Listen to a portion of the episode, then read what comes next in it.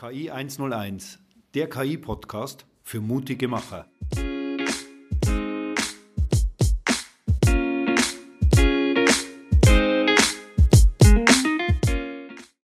Herzlich willkommen zu unserem Podcast KI 101.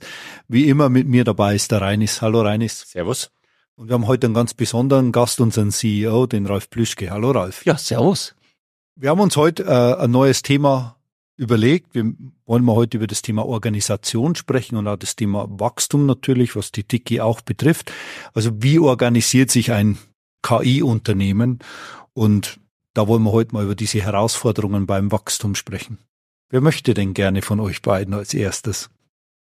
Ich kann gerne damit beginnen. Ja, mach doch. Ja, also ein KI-Unternehmen, das klingt wie, als wenn das was Besonderes wäre. Ist es auch. Das kann man so oder so sehen. ich würde nämlich so sagen, erstmal geht es ja darum, wie organisiert man ein Unternehmen. Und ich sehe das gar nicht so verschieden wie von einem anderen Unternehmen eben auch. Also je nachdem natürlich, was der Unternehmenszweck ist.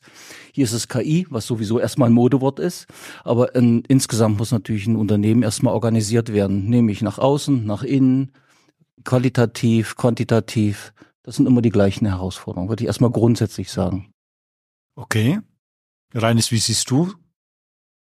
Ja, also ich sag mal so, hm, es, es gibt ein paar Säulen, die besetzt werden müssen. Also das Produkt, die Organisation und die Interaktion mit Außenwelt, äh, welches dieses Produkt haben möchte. Und bei einem KI-Unternehmen ist es nicht anders wie bei jedem anderen Unternehmen. Wir brauchen auch das. Okay, historisch gesehen Diki ist wirklich ein sehr technologieorientiertes Unternehmen schon immer gewesen. Und, und der Kern oder der Zentrum war eben unsere Technologie, die wir äh, schon damals beherrscht haben. Und das hat einige Sachen einfacher für uns gemacht. Also wir mussten nicht überlegen, was ist ein Produkt, was wir hier verkaufen möchten, sondern das gab schon. Und mit Ralf hatten wir auch einen starken äh, Organisatoren, die auch diese Organisation sozusagen auf Englisch heißt es Bootstrappen, ausrollen konnte.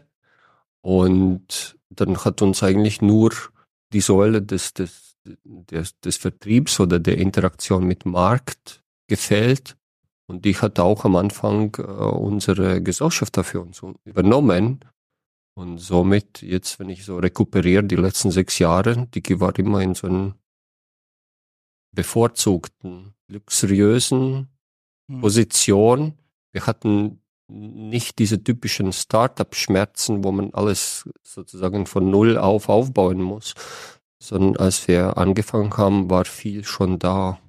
Ähm, unser Daseinszweck, also von Tiki, war von vornherein Technologie zu liefern für unsere Gesellschafter. Wir hatten auch das Glück, potente Gesellschafter zu haben. Das hat uns natürlich auch geholfen. Also diese Marktaufbau, eine Akquisetätigkeit, die, die war am Anfang zumindestens sehr im Hintergrund, weil wir hatten zu tun mit unseren Ressourcen, die Anforderungen der Gesellschafter zu erfüllen. Wir haben dabei auch viel gelernt. Wir mussten auch sehr viel lernen, nämlich wie unsere Gesellschafter organisiert sind und mussten das auch bis zum gewissen Teil versuchen wiederzuspiegeln. Und das mit einer relativ überschaubaren Mannschaft, das war natürlich schon eine organisatorische Herausforderung. Wir kommen, glaube ich, da auch später noch dazu. So erst in, in, einer, in einem zweiten Schritt haben wir haben wir versucht, auf den Markt zu gehen, unsere, unsere Lösung, unsere Technologie und auch unsere Meinung übrigens, was KI bedeutet, auf dem Markt zu, zu platzieren. Und das waren dann natürlich die nächsten organisatorischen Schritte, die hatten wir am Anfang aber auch gar nicht. Wir haben uns immer und sind wir auch heute noch als flach hierarchisch bezeichnet. Also wir haben nie in Hierarchien gedacht, sondern in Lösungen, in der Lösung tatsächlich diese Technologie, die wir schon hatten oder die wir dann gebaut haben, so schnell wie möglich an den Nutzer, in dem Fall waren es eben die gesellschaftlichen, diese Gesellschafterstrukturen heranzubringen. Und das war unsere Aufgabe. Insofern ist es vielleicht nicht ganz vergleichbar, wenn man sagt, das KI-Unternehmen, könnte mir vorstellen, dass ein KI-Unternehmen, was als Startup fungiert, ganz andere Herausforderungen hat. Nämlich, er braucht sofort noch mehr Kunden, ja. er muss skalierfähige Lösungen haben. All das hat uns so am Anfang nicht beschäftigt. Aber unser Modell würde schon für viele Spin-offs äh, gelten. Ne? Und Unterschied zwischen Startup und Spin-off vielleicht in zwei Sätzen. Also wir sind ja sozusagen aus einem bestehenden Unternehmen herausgesponnen weil das Unternehmen hat geglaubt an die Technologie, die wir dort haben. Das, die ist auch ähm, gefragt im Markt und auch überlebensfähig als separate Entität. Und ich glaube schon, dass ähm, für, für ein Spin-off erfolgreich zu sein, ist auch wirklich dieses Vertrauen und, und Rückendeckung von der Gesellschaft da vor allem anfänglich äh, wichtig und, und auch notwendig. Und das hatten wir. Dann ja. in sehr kurzer Zeit in dreifacher Ausführung. So ist es, ja. Gut.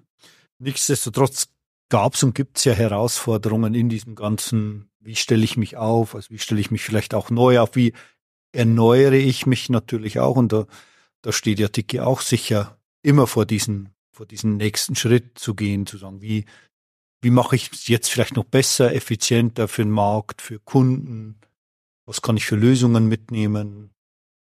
Wie, wie steht denn ihr dazu? Hm. Also vielleicht dazu nochmal ein Punkt, äh, Organisation, wie stelle ich mich auf und wie gehe ich auch zum Markt. Es ist so, unsere Gesellschafter sind ja auch nicht homogen, sondern die kamen aus drei verschiedenen Branchen. Also wir hatten die Herausforderung, auch wenn es jetzt erstmal gut klingt und sagt, oh, du hast Gesellschafter, du hast Aufträge, du lieferst Technologie aus, ist ja alles wunderbar, aber es sind letztendlich drei verschiedene Branchen, die wir hier bedient haben. Und das bedingt da auch eine große Flexibilität in der Herangehensweise, wie wir also die Organisation unserer Gesellschafter bedienen, bedient haben und bedienen werden. So, und das ist eigentlich im Grunde genommen die gleiche Herausforderung, der wir jetzt auch auf dem Markt gegenüberstehen. Das heißt, auch da mhm. treffen wir auf verschiedene Branchen. Wir bezeichnen uns ja als branchenoffen. Unsere Technologie ist branchenoffen, das war unser Anspruch. Musste ja auch äh, aus den aus aus der Gesellschafterstruktur drei Branchen bedeutet branchenoffen letztendlich. Mhm. Und ähm, wir haben eben dann auch immer wieder verprobt, ob das tatsächlich auch so ist und hatten dann die Flexibilität in der Herangehensweise eben durch die Übung mit unseren Gesellschaftern. Und heute stellen wir ja auch fest, ich will jetzt keine Namen nennen, aber wir haben ja auch neue Kunden aus ganz anderen Branchen und die können wir genauso gut bedienen, ähm, wie eben die drei Branchen, die mhm. wir vorher schon bedient haben. Also insofern haben wir da eine große Flexibilität gelernt. Ja, und die gilt es jetzt auch weiter zu skalieren. Einfach durch Menschen, durch, durch, durch, durch mehr Mitarbeiter zum Beispiel. Ja. Jetzt, jetzt habe ich so, so ein bisschen eine Frage dazu, weil das eine ist natürlich, branchenoffen ist ja nett, ja. Das, das zweite sind natürlich diese Themen, brauche ich nicht Spezialisten in manchen Themen? Ja, das ist natürlich immer wieder eine Anforderung. Also am liebsten, wenn wir auf einen Kunden, ist es mal egal, ob Gesellschaft oder nicht, was möchte der Kunde? Am liebsten vollständiges Domainwissen. So, das ist, das ist etwas, was der Kunde natürlich gerne haben möchte. Wie weit kriegt man das natürlich mit dieser Idee der branchenoffenen ähm, Belieferung von KI hin? Also das wird dann schon sehr komplex. Ähm, wir haben natürlich auch Domainwissen für die, ja, ich würde sagen, für die Modelle oder für die Use Cases, die wir umsetzen, haben wir natürlich auch Domainwissen erarbeitet. Aber jetzt zu erwarten, dass jeder, der zu uns kommt, jede Branche meine ich jetzt, die zu uns kommt, dass wir darüber Domainwissen haben, das ist ja nicht machbar.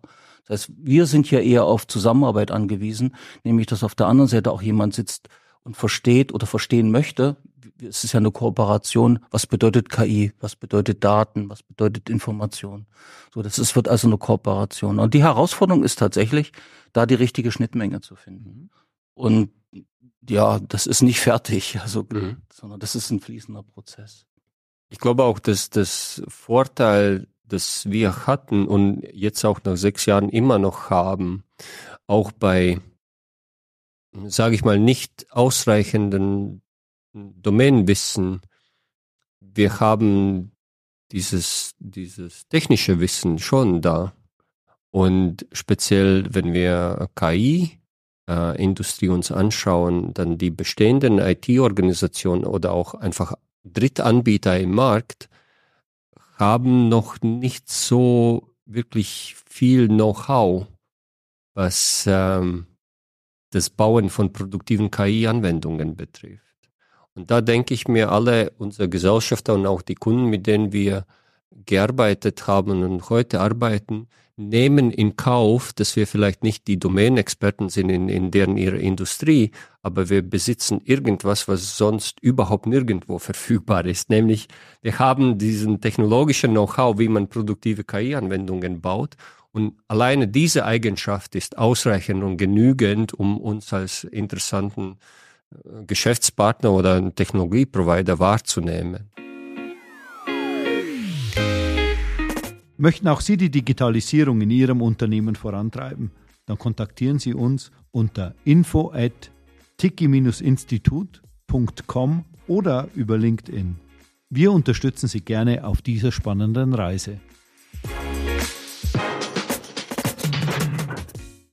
Denke, das ist ein unsere größte Stärke. Ja, das ist, das sehe ich auch so, weil wenn wir nämlich in die Extremform gehen äh, von Domainwissen, dann finden wir KI-Startups oder auch gestandene Unternehmen, die schon ein paar Jahre auf dem Markt sind, die eine Lösung haben für eine Branche, für einen Anwendungsfall. Natürlich haben sie da denn 100% Domainwissen, aber es sind auch sehr eingeschränkt. Und was passiert jetzt, wenn jetzt zum Beispiel genau dieses Wissen oder diese Lösung nicht mehr benötigt wird oder ersetzt, einfach ersetzt wird durch etwas anderes? So, dann natürlich, dann steht das, dieses Unternehmen ziemlich heiß da. So, deswegen, wir sind anders aufgestellt. Und naja, ich, ich kann mich nur wiederholen. Also äh, um die Schnittmenge geht's ja. Wir arbeiten mit den Kunden zusammen. Wie weit ist der Kunde bereit, auch Menschen Wissen bereitzustellen, damit wir mit wir mit wir mit unseren Menschen, mit wir mit unserem Wissen zusammenkommen und gemeinsam diese Anwendung bauen. Das ist halt ein anderer Ansatz. Mhm. Und so ich würde schon sagen, da gebe ich im Reinis vollständig recht. Also so finden wir das auf dem Markt nicht, nicht wieder. Entweder gibt es diese großen Hyperscaler, die letztendlich Infrastruktur im grobesten Sinne bereitstellen, oder wir haben diese hochspezialisierten Unternehmen, die ein oder zwei Lösungen für eine Branche bereitstellen. Wir sind irgendwo dazwischen. Und ähm, aber interessant. Also es kommen ja unfassbare Firmen auf uns zu, wo man sagt, oh, die wollen auch mit uns reden, die wollen mit uns arbeiten. Also das ist ähm, offensichtlich treffen wir da einen Nerv. Das ist Spezialistentum. Zwar notwendig auf technischer Seite, aber nicht unbedingt auf Domain-Seite. Das heißt, Domain-Seite ist wichtig. Mhm. So verstehe ich es zumindest. Mhm. Es wäre schön, vielleicht manchmal mehr zu wissen oder mehr für die Kunden. Aber im Grunde ist der Kunde eigentlich schon ein Aspekt, der mitarbeiten soll bei uns und dieses Wissen mit einbringen sollte. Ich sehe das zusätzlich noch als so einen evolutionären Prozess. Also wenn wir wieder auf die KI zurückgehen, das ist ja eine relativ junge Technologie. Ich meine jetzt nicht die Mathematik oder der, die Theorie dahinter, sondern dass wir überhaupt diese Anwendungen bauen können. Das sind wir ein paar Jahre unterwegs. Und tatsächlich, es ist so wie bei jeder neuen Technologie oder je, bei jedem neuen Ansatz von Technologie. Es ist ein evolutionärer Prozess. Was wird sich durchsetzen? Setzt sich letztendlich mal, sage ich mal, nur Hardcore die Infrastruktur durch und das Wissen erarbeiten sich die Firmen und sagen, nee, wir brauchen niemand. Oder setzt sich tatsächlich hardcore durch, äh, dass ich eine branchenspezifische Lösung habe. So. Und wir sind eben dazwischen. Ich sag, das ist im Fließen. Ja. Das ist noch nicht fix. Wir sind in einer total spannenden Zeitalter unterwegs, wo wir sagen, wie unser, schauen wir doch mal, ob unser Leistungsangebot, ob unser Aufschlag hier für, für die Industrie der richtige ist. So, ich lass uns auch gerne in Frage stellen, aber das ist nun mal unsere Philosophie. Und mit der gehen wir auf den Markt, mit dem reden wir äh, mit, mit den Kunden. So wache ich morgens auf und so gehe ich abends wieder ins Bett und schlafe ein. So, dafür lebe ich halt. Mhm.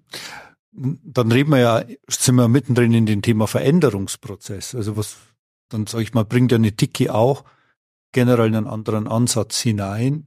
In so ein eigentlich, am Anfang sagst du ja, naja, wir sind eigentlich ein ganz normales Unternehmen. Aber wenn ich das so jetzt raushöre, dann sage ich, na ja, sind wir trotzdem ein bisschen speziell in der Vorgehensweise, weil wir auch Erwartungen haben an den Kunden, nämlich dieses Domainwissen mit reinzubringen, damit wir für ihn ja eine, ich sag mal, maßgeschneiderte Lösung bieten können. Ja, also ich würde das gar nicht so nach außen projizieren, sondern die, den ersten Anspruch, den ich habe, ist an die Mannschaft und an uns selbst. Nämlich diese Philosophie auch erstmal zu leben. Ähm, und ich meinte das deswegen, äh, dass wir auch ein ganz normales Unternehmen sind, weil wir natürlich Rahmenbedingungen ähm, erfüllen müssen, gesetzliche Rahmenbedingungen im kaufmännischen Bereich, im finanziellen Bereich, im steuerlichen Bereich.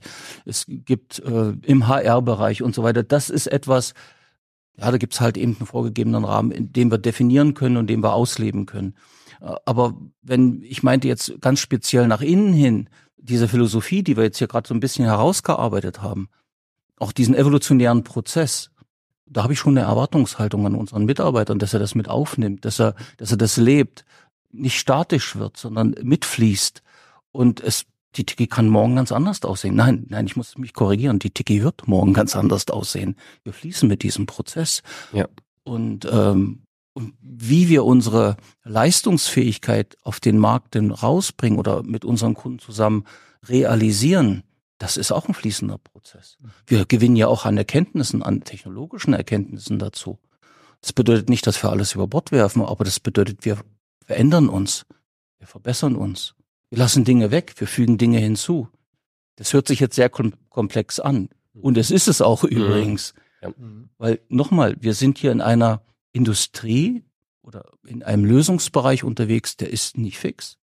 Vielleicht sagen wir in 50 Jahren, alles ist definiert und ich habe einfach fertige Module und füge die zusammen und ich habe meine Anwendung. Aber definitiv sind wir da heute nicht. Definitiv nicht. Ja.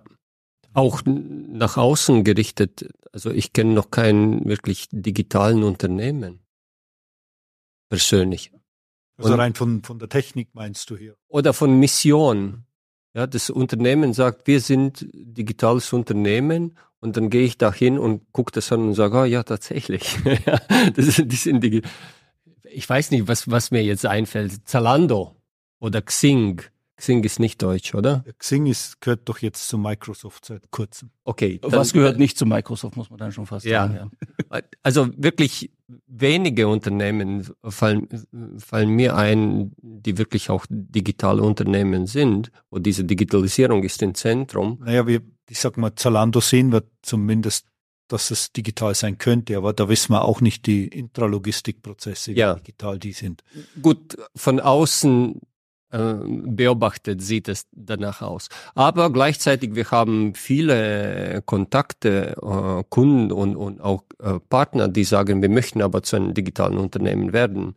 Und dieser Weg und die Methodik ist gleichzeitig äh, bekannt, aber auch total unbekannt, weil man kann nicht auf Erfahrungswerte zurückgreifen, man kann nicht um sich gucken und, und, und schauen, wie zehn andere das schon gemacht haben und das dann einfach nachmachen, weil es gibt's nicht diese zehn andere. Es gibt's nirgendwo hinzugucken und, und äh, diese Erfahrung zu sammeln. Und deswegen für die ähm, Partner für uns, die für sich gesagt haben, wir möchten digitales Unternehmen werden, es ist schon eine, ein Kraftakt, hm. diese Veränderung. Ja, sowohl für die Unternehmer selbst, also für die Menschen, wie die Mitarbeiter, von denen ja auch viele erstmal wenig Verständnis haben. Erstmal kommen die Ängste, ja, was bedeutet das überhaupt für mich und für mein Arbeitsleben und für meine Zukunft in diesem Unternehmen? Und ich sag mal, wenn man es richtig anpackt, anpackt, eine, eine Menge Gutes. Das ist meine Perspektive dazu. Das ist wie mit allen Instrumenten, die ich einsetze. Ne? Ich kann sie zum Wohle einsetzen und ich kann sie natürlich aber auch so blöd einsetzen, dass es nicht funktioniert oder dass man, dass die Ängste bestätigt werden. Aber das ist überhaupt nicht unser Ansatz hier. Hm. Gibt es gewisse Rollen, wo ihr sagt, die werden sich nochmal stark verändern oder dieser Rollenprozess, der ist ein bisschen rollierend oder aufbauend in, in, in der Tiki? Wie seht ihr das so auf, in naher Zukunft, wenn, wenn die Firma weiter wächst?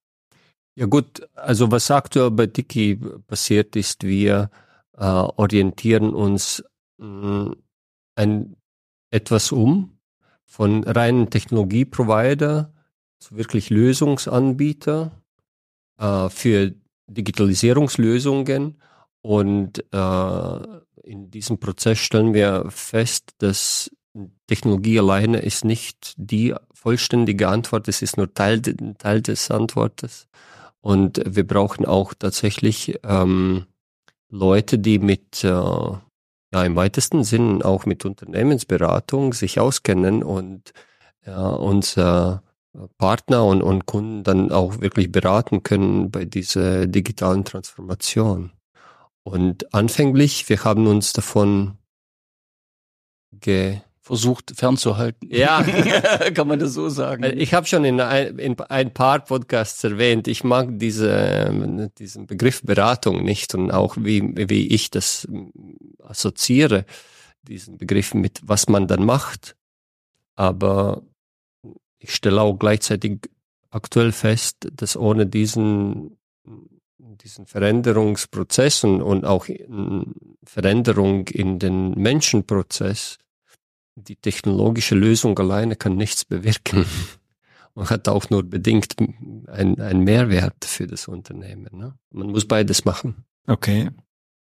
Ja, und ergänzend würde ich noch gerne sagen, dass ich eben, ich sag mal, sicherlich nur auf meiner, aus meiner ja, organisatorischen, kaufmännischen Rolle, aber auch sehe, wie sich unsere fachlichen Mitarbeiter ja auch weiterentwickeln. Wir haben ja vorhin schon kurz gesagt, das ist ja nichts festgeschrieben, sondern es gibt jetzt bestimmte Technologien, die werden verwendet, ausprobiert, auch zum Erfolg gebracht, in Anwendungen verbaut, aber morgen gibt es schon wieder Weiterentwicklung. Das heißt also, unsere, unsere Mitarbeiter entwickeln sich ständig weiter. Sie müssen sich mit einfach neuen Herausforderungen und mit neuen Lösungsmöglichkeiten einfach auseinandersetzen und das tun sie auch.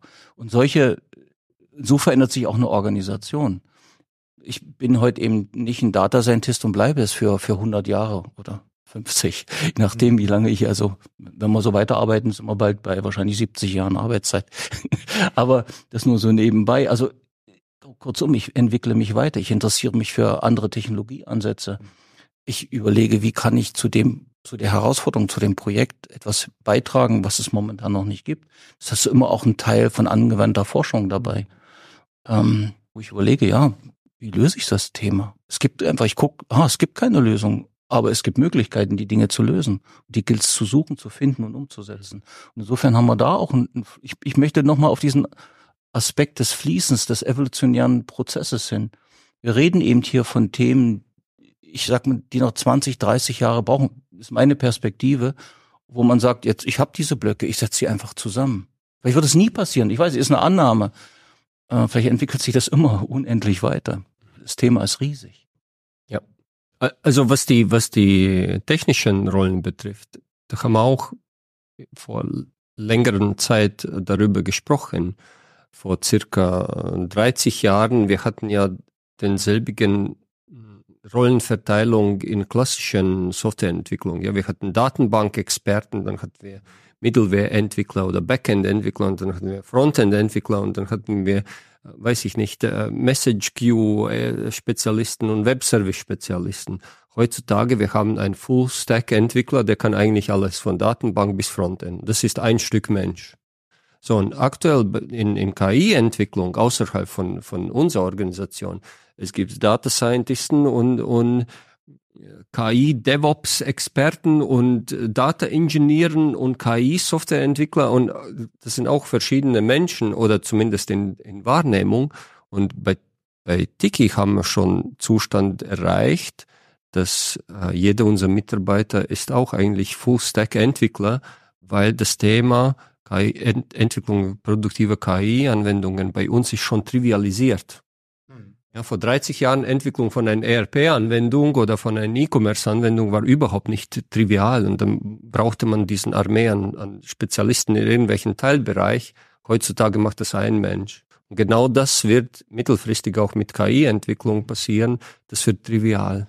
Mhm. Und dann hast du einen Peter, der kann das alles von Datenpipeline und über KI-Modell bis hin zu Webservice und du brauchst nicht vier Leute dafür, sondern er kann das und zwar in einer Woche. Mhm oder irgendwie so schnell.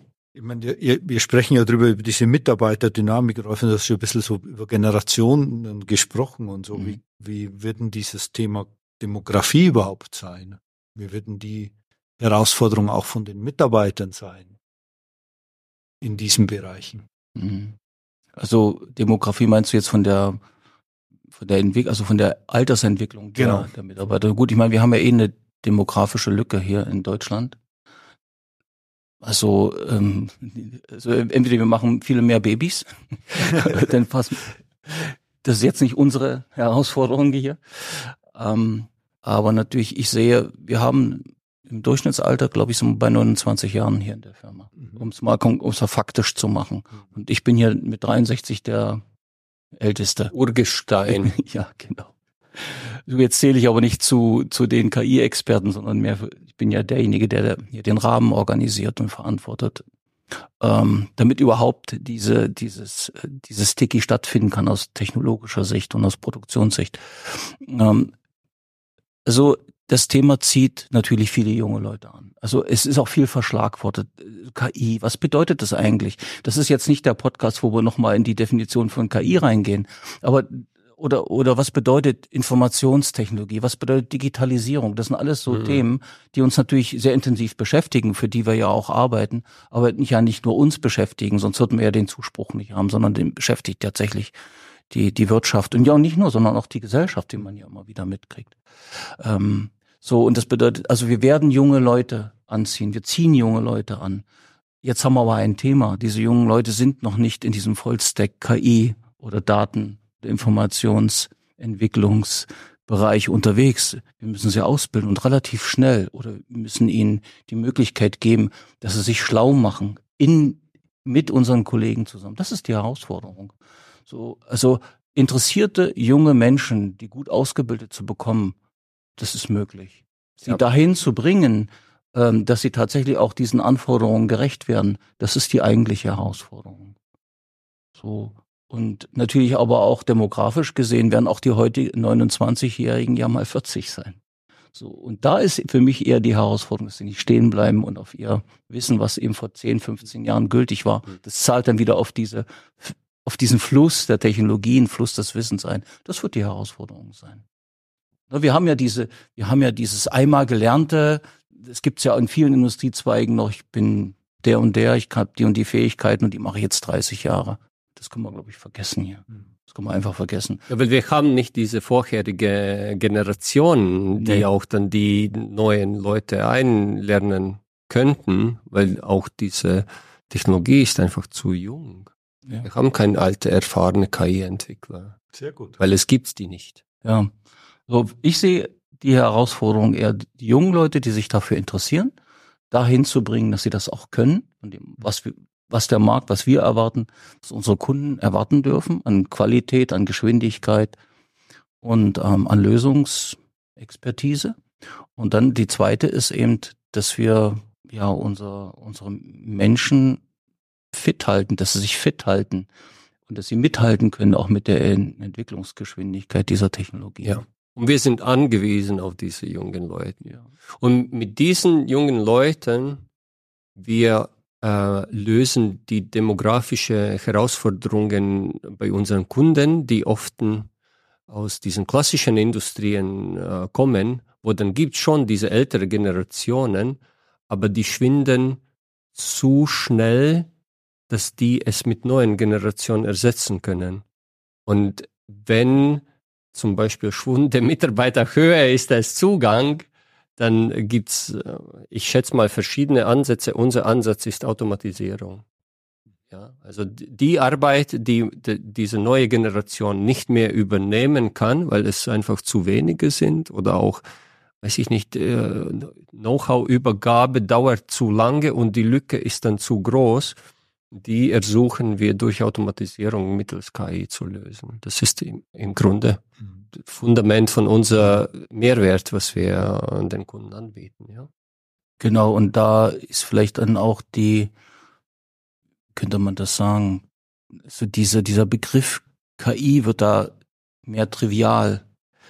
Wie gesagt, der wird ja sehr spektakulär verwendet in, in den mhm. Medien und so, aber so wie es der Reins jetzt sagt, letztendlich ist unser Anspruch oder auch unsere Aufgabe, so haben wir sie immer gesehen, so sehen wir sie heute in der Automatisierung. Und wir machen das halt eben mit verschiedenen Instrumenten. Wir können es gerne KI nennen, wir können es gerne Dateninformationstechnik nennen, wir können das Datenräumen, es ist egal, wie wir das nennen. Es ist halt eben gut verschlagwortet und damit sprechen wir natürlich auch viele junge Leute an, weil die natürlich dann auch auf diese Begriffe gehen.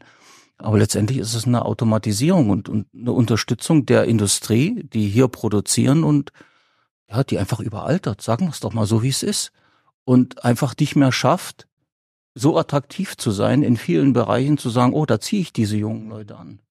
Und wir bieten dafür Lösungen oder versuchen Lösungen mit den Kunden zusammen zu erarbeiten, zu sagen, dass man aber diese Aufgabe weiter erfüllen kann. Sonst was passiert dann? Sonst geht diese Technologie, nein, ich meine jetzt diese Industrie mit ihrer Technologie, gehen in andere Länder, wo junge Leute sind. So, und das ist ja dann der Punkt. Und das ist auch Gegenstand dieser Automatisierung. Wir automatisieren wirklich banales Zeug. Zum Beispiel, wir zählen Ersatzteile in irgendeinen Karton. Oder wir gucken ein, ein, ein Bild an und sagen, ist das, was wir auf dem Bild äh, sehen, qualitativ ausreichend und genügend? Oder wir, wir äh, produzieren einen Gegenstand und gucken, ob die Qualitätsmerkmale ausreichend sind. Oder wir gucken, ob die Sachen in ein Regal korrekt eingeräumt wurden oder nicht. Also wirklich mhm. banalstes Zeug, worauf die junge Generation vielleicht keine Lust hat. Die alte Generation sagt, so nach 30 Jahren reicht's für mich. Und wer macht das denn bitteschön? Mhm. Genau. Und es gibt Ansätze und auch Technologie, die das, diese trivialen, banalen Aufgaben von Menschen übernehmen kann und automatisch durchführen kann. Mhm. Ich, de ich, denke, wenn wir Dateninformationstechnik nehmen würden, würden wir doch mehr ältere Bewerber bekommen. ja, genau, das ist natürlich ein vertrauter Begriff. Ich wollte noch mal auf diese banale äh, Geschichte zurückkommen, die wir machen, oder Geschichten oder Lösungen, die wir bauen. Äh, kann natürlich jeder sagen, ja, das ist ja was ganz Einfaches.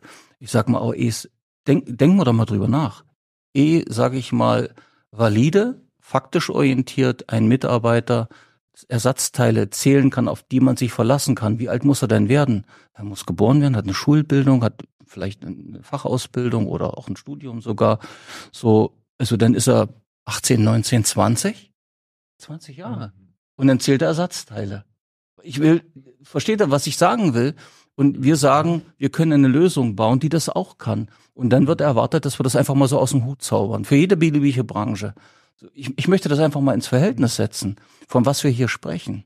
So, und deswegen sind die Dinge banal von der Anwendung her, können aber komplex im, im Lösungsraum sein. Ja, es gibt ja auch andere Aspekte. Ne? Dieses äh, banale Ersatzteilzählerei, die muss aber mit konstanten Qualität, also ohne Aufmerksamkeitsverlust nach sechs Stunden Schicht, sondern mit konstanten Qualität, 24 mal sieben Tage 365 Tage und vielleicht Volumen sind auch nicht einfach 10 Ersatzteile am Tag zu zählen, sondern 10 Millionen. Wie wäre es damit? Welcher Mensch kann das schaffen? Ja. So, und dann plötzlich ist die Sache nicht trivial, sondern die ist dann wirklich für einen Mensch überhaupt nicht begreifbar und nicht umsetzbar. Ja? Und das mhm. kann dann eben diese Automatisierung. Jo. Gut. Meine Herren, die Zeit ist vorbei. Oh. Jetzt schon, war so jetzt spannend. Schon, jetzt ja, gerade, genau. Jetzt, jetzt hören wir auf, wir können das gerne ja mal fortsetzen. Aber wir sehen schon, wie wir vom Organisation zu einem ganz anderen Thema mhm. eigentlich mhm. geschwankt sind. Ich möchte mich herzlich bedanken bei euch beiden gerne. für das schöne, spannende Gespräch. Bis zum nächsten Mal. Dankeschön. Dankeschön. Bis zum nächsten Mal. Bis zum nächsten Mal. Danke.